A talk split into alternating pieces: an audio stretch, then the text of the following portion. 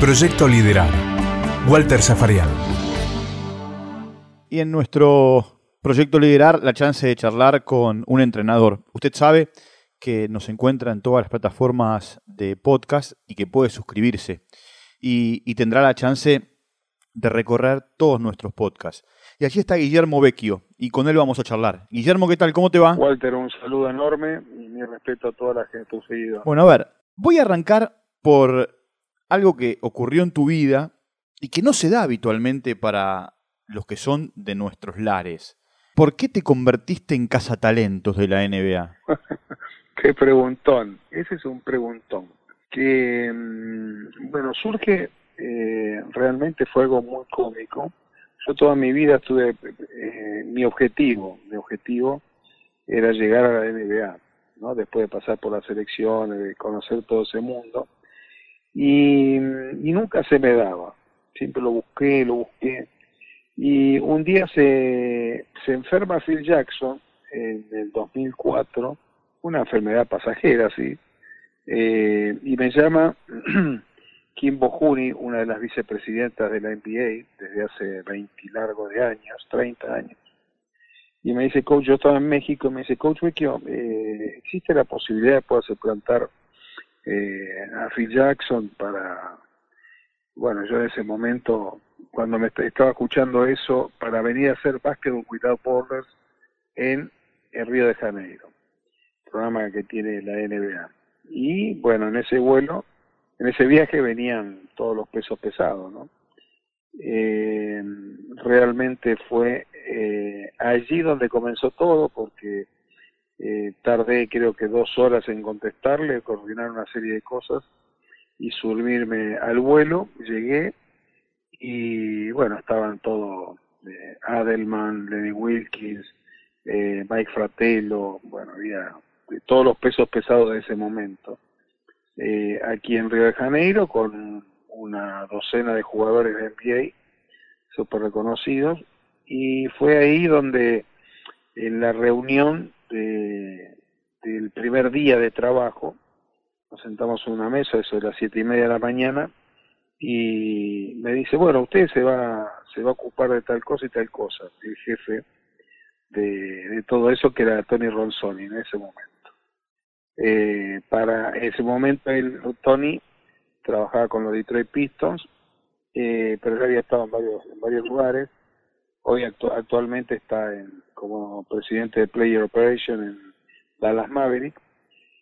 Y cuando terminó el torneo, eh, bueno, gracias a Dios salió todo muy bien el trabajo y me dicen, bueno, eh, al, al día siguiente tenía que volar y me pide Kiki Vanderbilt, el, el general manager de los Denver Nuggets, reunirme para ver si me interesaba trabajar con ellos, tener una reunión, una entrevista. Y tras cartón, Detroit Piston también. O sea, todo fue en un día, fue cuestión de semana, lo que yo venía buscando durante años y años. Y tal es así que viajé, me recibieron en, en Denver, me reuní, en ese momento estaba Carmelo Anthony, Hilario, eh, bueno, muchísimos jugadores de primerísimo nivel en un gran equipo de Denver. Eh, y bueno, me reuní allí y les comenté de que tenía la, la opción de, del campeón en ese momento, Detroit Pistons, eh, que tenía que viajar y que después les iba a avisar la, la decisión. Bueno, tal vez así que cuando llegué a, a Detroit, había una limusina esperándome, bueno, como en todo lo que es siempre, eh, como maneja la NBA, y me recibió Joe Dumars, me mostró todas las instalaciones, me, me hicieron una oferta concreta de trabajo, ya tenían todos los papeles preparados y todo, y, y bueno, y acepté lo de Detroit, avisé a Denver que no iba, y me quedé allí ligado a la organización durante cuatro años y medio. Esto que me estás contando me abre dos caminos. El primero, ¿alguna vez se lo contaste a Phil Jackson esto? Sí, con Phil tengo una, una gran relación, una gran relación. A ver. No, ¿Pero le, le, contaste que él te abrió la puerta? Sí, no, no, no, porque yo creo que él fue, en definitiva, porque siempre he tenido, no te digo de, de hablar, no a ver, tampoco soy el íntimo amigo de Phil Jackson. Vamos a quedar claro, en este ambiente Tenés un conocimiento. Exacto. Una relación, una, una, relación del básquet. Exacto, como con, con, ¿qué te puedo decir? Con Magic Johnson, con Michael Jordan, porque son personas con las que te has reunido, que has seguido un vínculo y, y has compartido cosas. Eh, pero en un momento se lo comenté, una vez que viajé a Los Ángeles, y, se reía, me dice, sí, yo, yo sugerí tu nombre, y allí fue que te te comentaron, nos conocíamos desde hacía ya unos 11, 12 años con Phil. Y, y bueno, eh, gracias a Dios y la Virgen siempre uno trata de, de, hacer las cosas bien y de irse por la puerta grande cuando se tiene que ir.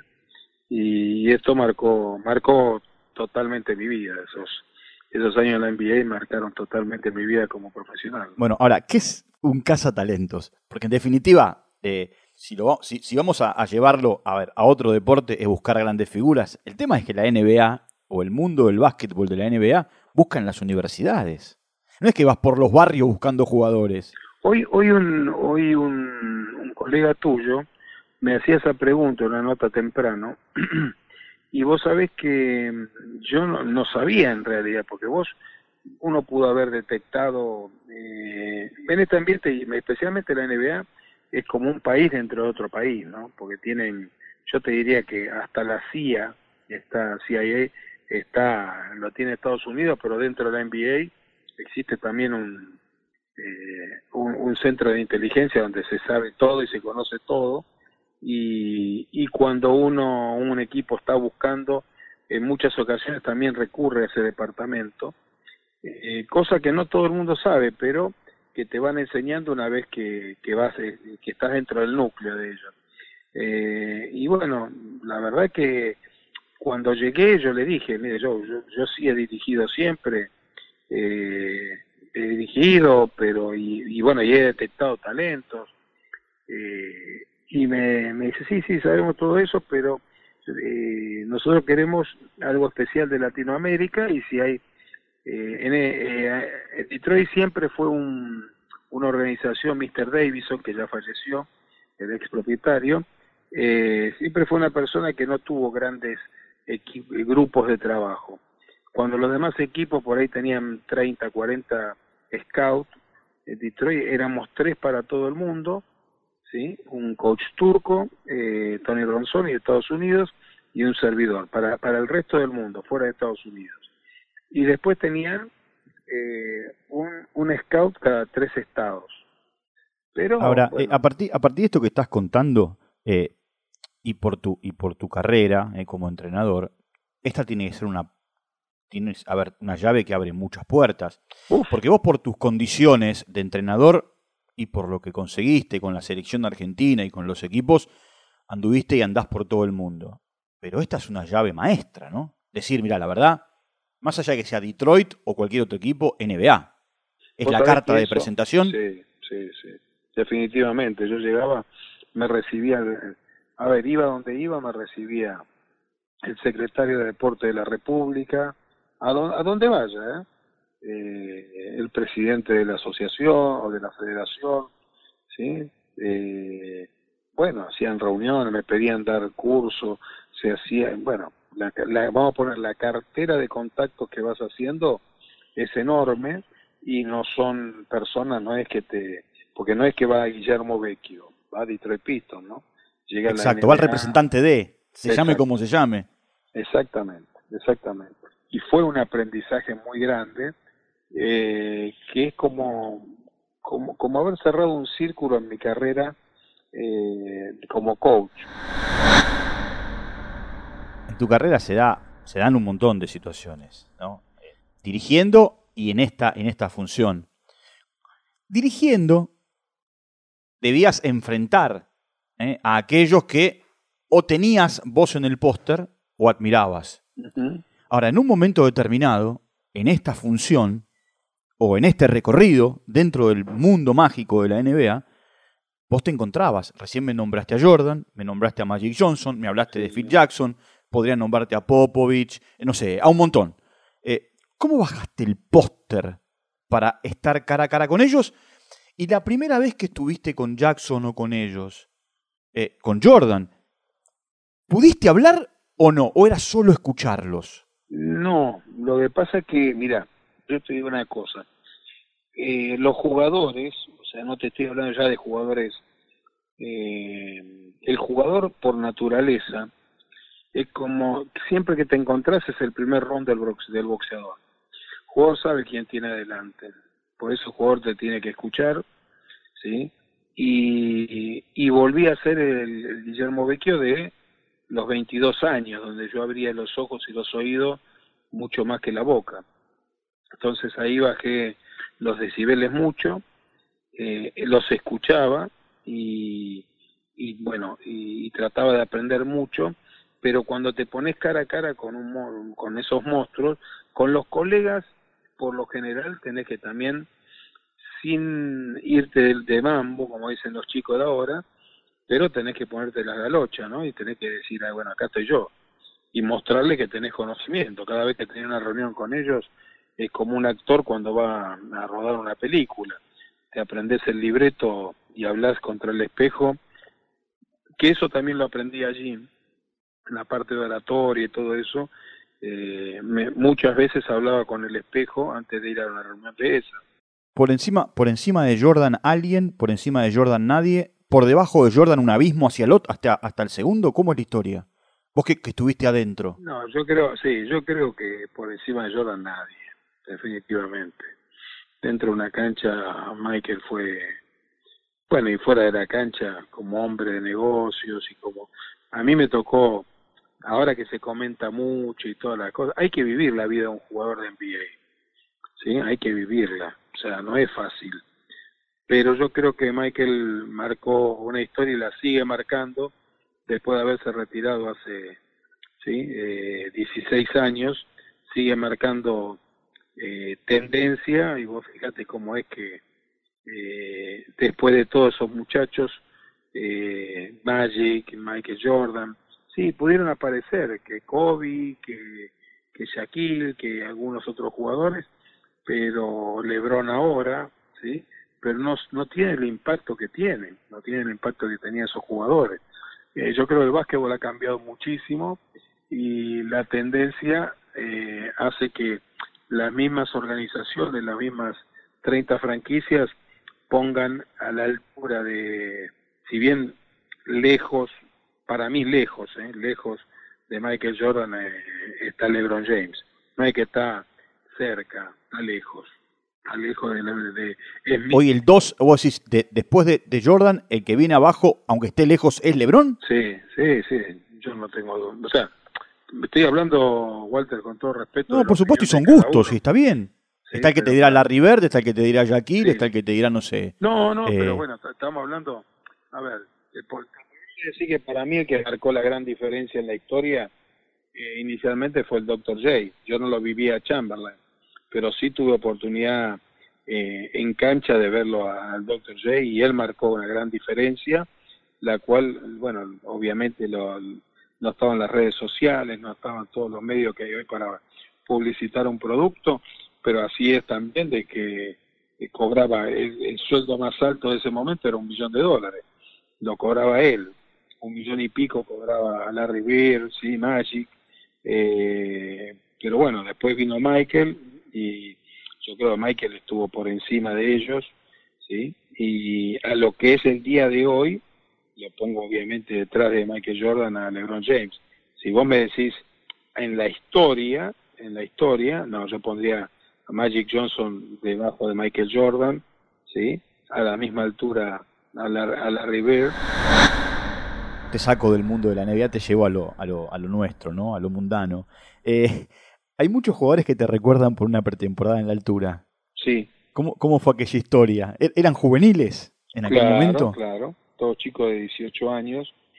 Eh, la preparación fue sumamente exigente y fue una idea la cual la fuimos pergeneando eh, con mucha cautela, buscando lugar donde poder entrar, porque en Oruro se jugaba a 3.840 metros de altura sobre el nivel del mar y la única cancha que había por arriba de, esa eh, altura era en Mina Hilar, una mina eh, Y bueno, allí fuimos, le pedimos al presidente de ese momento de la Federación de Jujuy que haga todas las cosas que tenía que hacer. Eh, nos, nos ayudaron muchísimo y nos instalamos ahí durante 15, 16 días. Después bajamos a Jujuy, eh, tocamos porque no, no, podés tampoco una vez una vez que producís mucho más hematocritos, sí, eh, no podés estar más de 3, 4 días porque si no no tiene sentido todo el trabajo que hiciste en la altura. Y ese torneo arrasamos con la, la verdad los chicos. Terminaron siendo campeones. Sí, campeones, pero campeones lejos, ¿no? lejos, o sea, te digo... Ahora, hay, hay, un, hay un montón de jugadores que cuentan que te pedían, por favor, frenar, y que vos le decías, no, porque si frenamos no vamos a cumplir el objetivo, y lo terminaron cumpliendo. Sí, pero eso, por eso también tenés que tener, o sea, uno, mira, yo comento algo que, que es muy puntual, que es la, la el, los tipos de liderazgos que hay, ¿no? Vos antes se utilizaba mucho el liderazgo autocrático, o sea, es lo que yo digo y lo que decía el coach y punto, lo que dice el coach. ¿Sí? Eh, y bueno, eso hoy en día se mantiene, pero sin tanto. Yo lo veía al coach de Vasconia, pero el entrenador, Ikovic, estos muchachos lo tuvieron a él, muchos de los jugadores fueron a jugar a lo que era en ese momento el Vasconia se llamaba Tau Cerámica. Y entonces después cuando me lo encontraba me dice, menos mal que nos tenías así, porque este es diez veces peor que vos.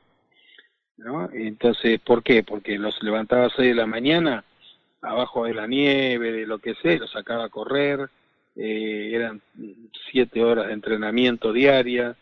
Eh, y bueno, uno, yo eso todo lo aprendí muchísimo de Ranco Ceravica, que me ayudó mucho en paz de cáncer, sí, eh, bueno, y después aproveché de los otros dos grandes maestros que tuve, que fue Flor Meléndez ¿sí? y Heriberto Johnwis, tipos muy duros, muy exigentes, eh, y que yo creo que, que fui un buen aprendiz porque lo, lo pude ir poniendo en práctica y ese grupo de muchachos respondió de las mil maravillas. Cuando te colgaron la medalla en Mar del Plata por ser el técnico campeón en el Panamericano, eh, ¿Era recibir la medalla por el campeonato o era recibir la medalla porque iban a los Juegos Olímpicos un año después?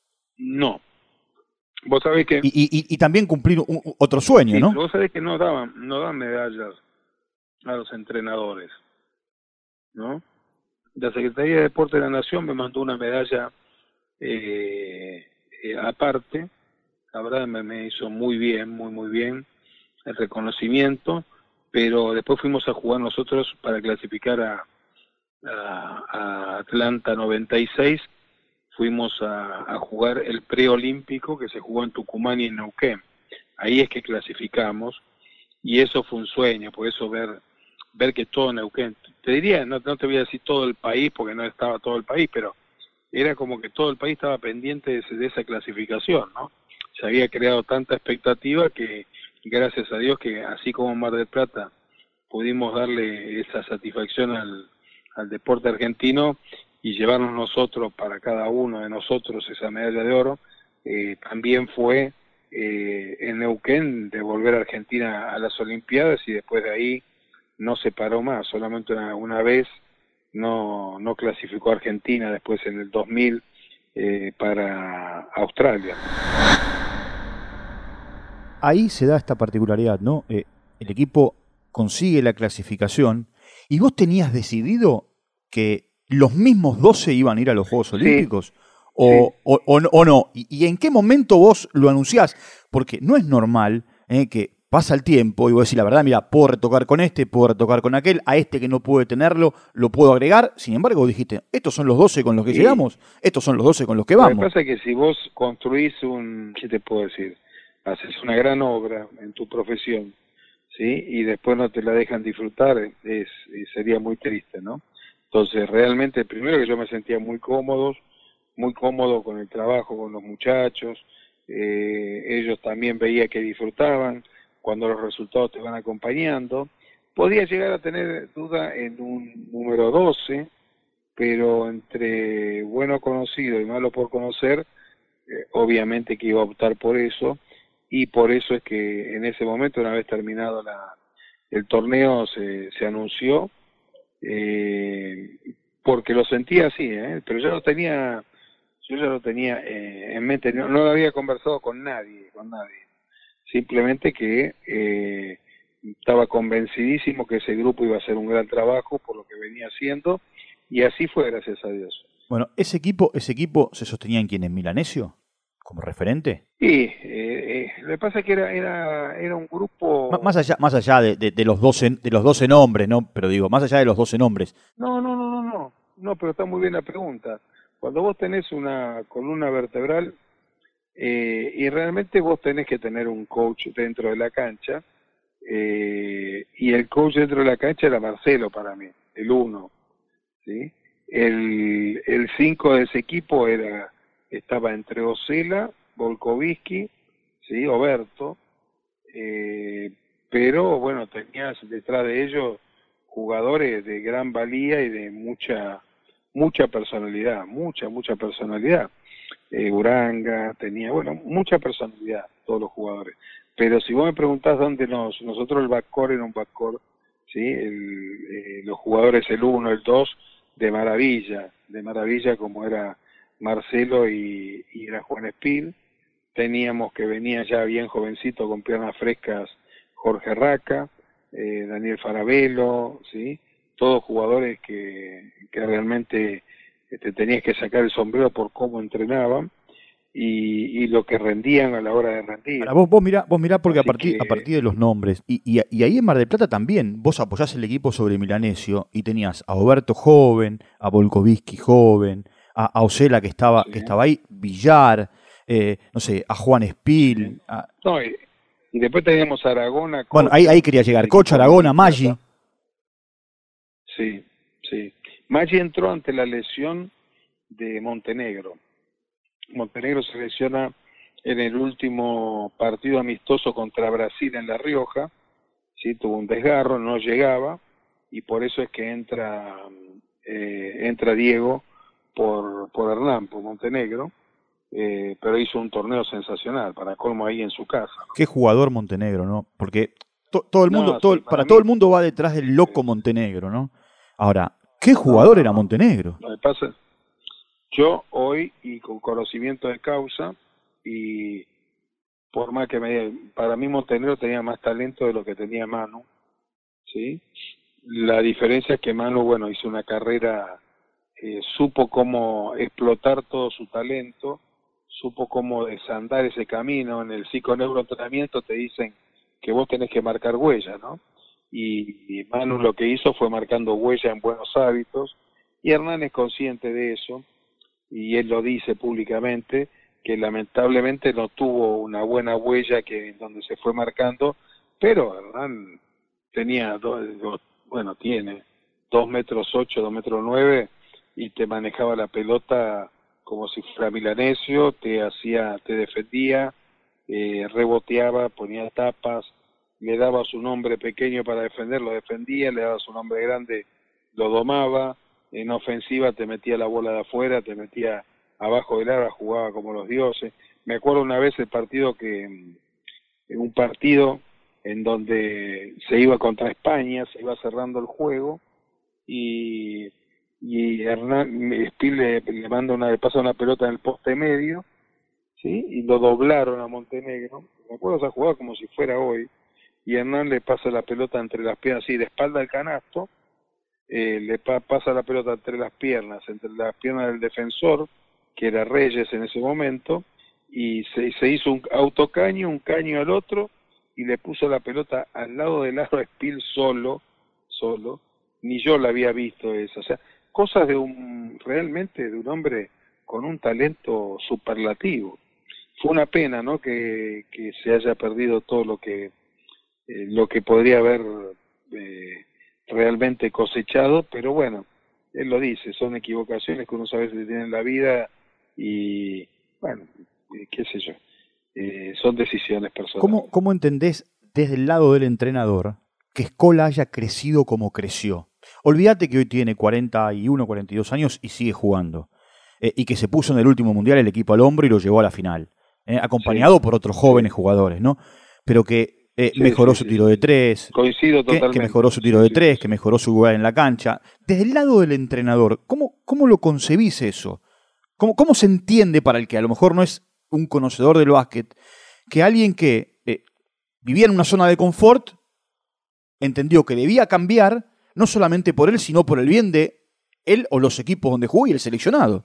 Sí, y lo que pasa es que Luis es un, fue, eh, de los 13 años que yo lo conozco, y toda la vida fue así.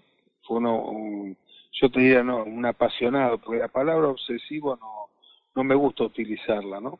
Pero fue un apasionado de todo lo que se vinculaba, un ganador, un tipo que no le gustaba perder ni los partidos de práctica, que si vos le dabas eh, de pronto eh, una tarea de X, de 100 abdominales y bueno, van 90, está bien, le doy el break de los 10 porque ve que se te está cayendo el, grupo para trabajar, dice, no, no, yo sigo a, los 100.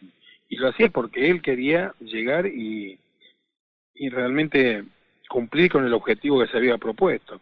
Y ahora vos fijate lo que hace, o sea, él no, no, no sé en qué condiciones ni nada, pero estoy seguro que todo lo que hace de jugar en el Varese ahora es para llegar en game shape a, a Japón. Decime, ¿y Ginobili?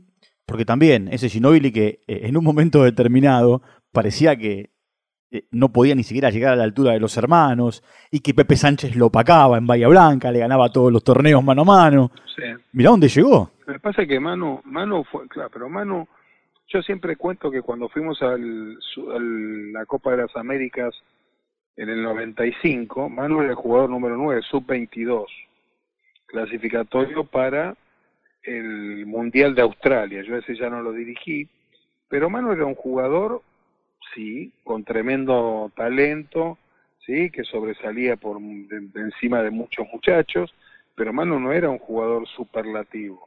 Ahí a él lo superaba Pepe Sánchez, lo superaba Oberto, Paladino, sí, de Victoriano, lo superaban a Manu. Y sin embargo, Manu cuando salta a Europa es como que le cambia, le cambiaron todos los fusibles, sí, se transformó en un líder total, se transformó en un guerrero. Y bueno, los triunfos que obtuvo de Calabria después a la Bolonia y en Bolonia a nivel europeo, pero los San Antonio lo estaban buscando desde el 95. Acá vino un señor que en ese momento era presidente de operaciones de, San Antonio y que nunca lo, nombraron a él, Sam Schuller, ¿sí?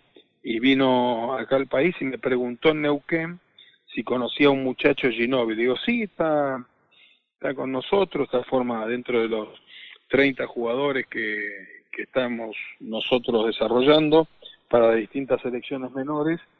Eh, está bueno, me gustaría verlo, usted no le molesta, sí, adelante, adelante, bueno. O sea, ya lo estaba siguiendo en Antonio desde esa época, 95, imagínate, y eh, allá por el 98 es donde Manu salta a la NBA. Eh, ahora, en un momento hablamos de Pepe, ¿no? De Sánchez. Y él tenía como objetivo, él tenía como objetivo bien fijo llegar a la NBA y lo terminó consiguiendo.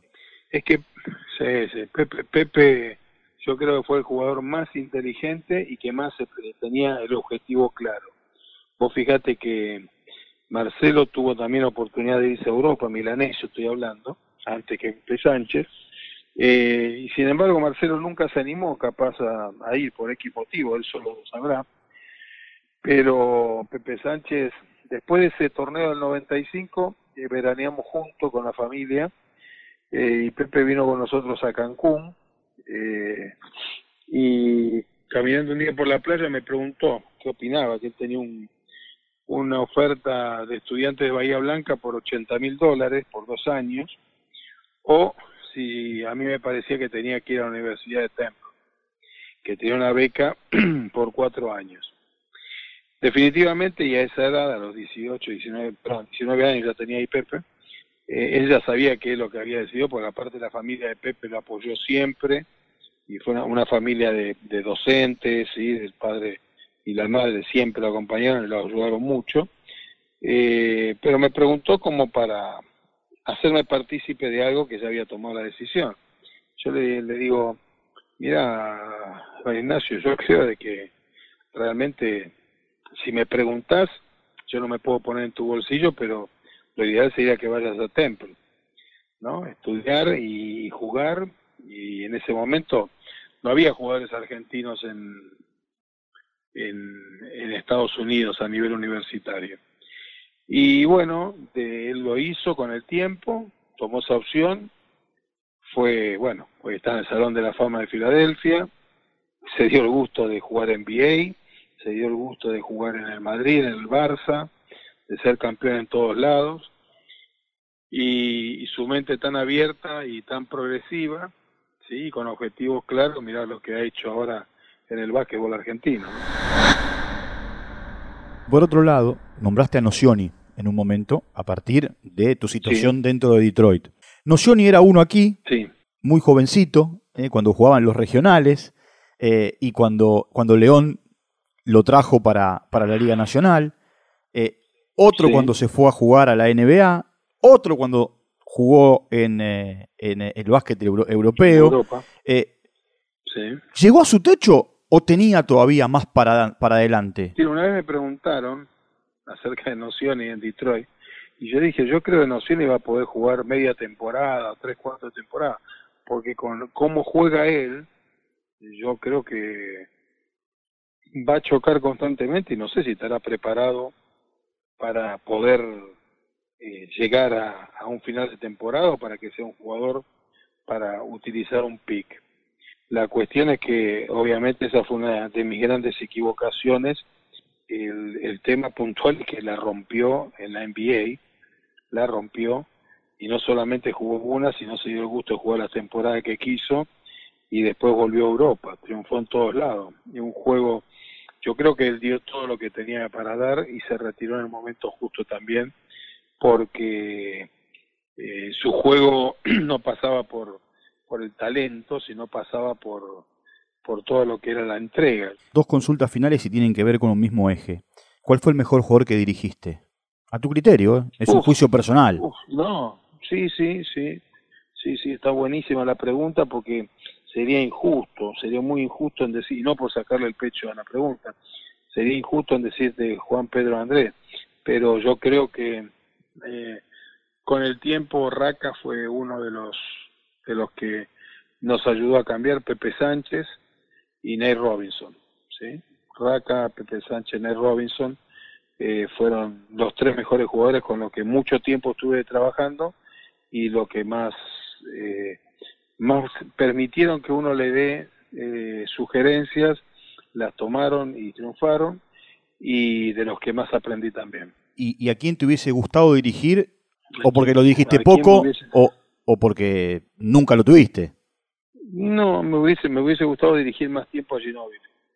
Me hubiera, me hubiera gustado, me hubiera gustado dirigir más a, a, aprender un poco más de él. Eh, porque uno aprende de los jugadores, uno le puede dar cosas, pero los entrenadores, una vez el Toto Lorenzo, sí, me dijo una cosa muy, muy cierta, sí, eh, que fue una de las cosas que tanto aprendí de don Juan Carlos, para descanse, fue me dijo, mira, eh, uno siempre es un maestro, ¿sí? A la larga el jugador se va a retirar, ¿sí? El dirigente se va a ir porque va a tomar otra función, los árbitros terminan de arbitrar, pero los maestros seguimos siendo maestros toda la vida, nos morimos siendo maestros. Y bueno, lo más lindo es que uno tiene una pasión por enseñar, pero también de ese, es un ida y vuelta, es una enseñanza, aprendizaje, educando educador, y bueno, me hubiera gustado de poder haberlo dirigido eh, un par de años a, a Manu, ¿sí? para aprender de él también. Bueno, Guillermo, un abrazo grande, gracias por el tiempo. No, gracias a vos, Walter, mis respetos. ¿eh? Un abrazo grande. Guillermo Vecchio charlando con nosotros aquí en nuestro proyecto Liderar. Como siempre, todos los jueves eh, aparece una nueva edición donde en las plataformas de podcast donde usted puede suscribirse. Proyecto Liderar con Walter Zafarian. Producido por MyPod.